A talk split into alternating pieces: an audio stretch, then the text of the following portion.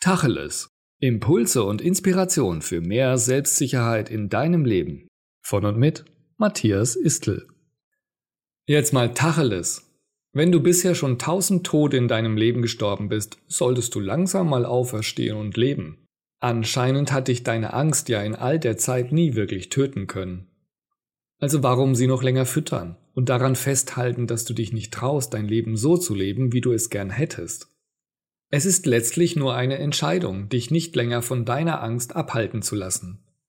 Wenn du bereit bist, dich mit deiner Angst anzufreunden und sie als Unterstützer für dich und dein Leben zu sehen, kannst du die Angst als Antriebsenergie nutzen, um alles Notwendige zu tun, damit du endlich die Veränderung in deinem Leben erreichst, die du dir so sehr wünschst.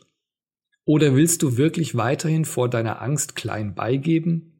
Du bist nicht die Angst.